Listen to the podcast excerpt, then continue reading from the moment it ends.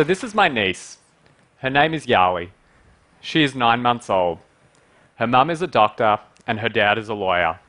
By the time Yali goes to college, the jobs her parents do are going to look dramatically different. In 2013, researchers at Oxford University did a study on the future of work.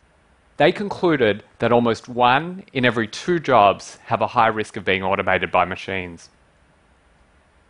Now, machine learning is the technology that's responsible for most of this disruption. It's the most powerful branch of artificial intelligence. It allows machines to learn from data and mimic some of the things that humans can do. Now, my company, Kaggle, operates on the cutting edge of machine learning. We bring together hundreds of thousands of experts to solve important problems for industry and academia. So, this gives us a unique perspective on what machines can do, what they can't do, and what jobs they, can they might automate or threaten. So, machine learning started making its way into industry in the early 90s, and it started with relatively simple tasks. It started with things like assessing credit risk from loan applications, sorting the mail by reading handwritten characters from zip codes, over the past few years, we have made dramatic breakthroughs. Machine learning is now capable of far, far more complex tasks. In 2012, Kaggle challenged its community to build an algorithm that could grade high school essays. The winning algorithms were able to match the grades given by human teachers. Last year, we issued an even more difficult challenge. Can you take images of the eye and diagnose an eye disease called diabetic retinopathy? Again, the winning algorithms were able to match the diagnoses given by human ophthalmologists. Now, given the right data, machines are going to outperform humans at tasks like this.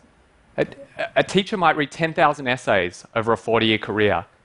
An ophthalmologist might see 50,000 eyes. A machine can see read millions of essays or see millions of eyes within minutes.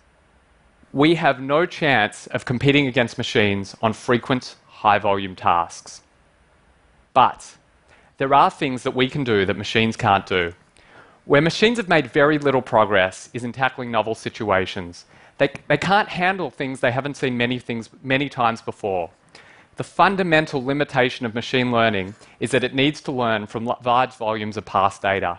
Now, humans don't. We have the ability to connect seemingly disparate threads to solve problems we've never seen before. Percy Spencer was a physicist working on radar during World War II when he noticed the magnetron was melting his chocolate bar. So he was able to connect his understanding of electromagnetic radiation with his knowledge of cooking in order to invent, any guesses? The microwave oven. Now, this is a particularly remarkable example of creativity, but this sort of cross pollination happens for each of us in small ways, thousands of times per day.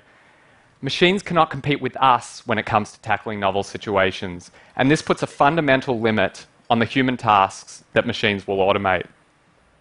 So, what does this mean for the future of work? The future state of any single job lies in the answer to a single question To what extent is that job reducible to frequent, high volume tasks, and to what extent does it involve tackling novel situations?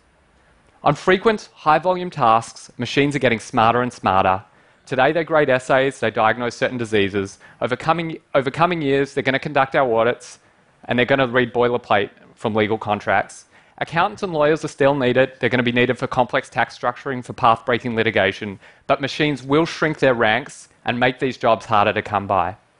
Now, as mentioned, machines are not making progress on novel situations. The copy behind a marketing campaign needs to grab consumers' attention. It has to stand out from the crowd. Business strategy means finding gaps in the market, things that nobody else is doing. It will be humans that are creating the copy behind our marketing campaigns, and it will be humans that are developing our business strategy. So, Yali, whatever you decide to do, let every day bring you a new challenge. If it does, then you will stay ahead of the machines. Thank you.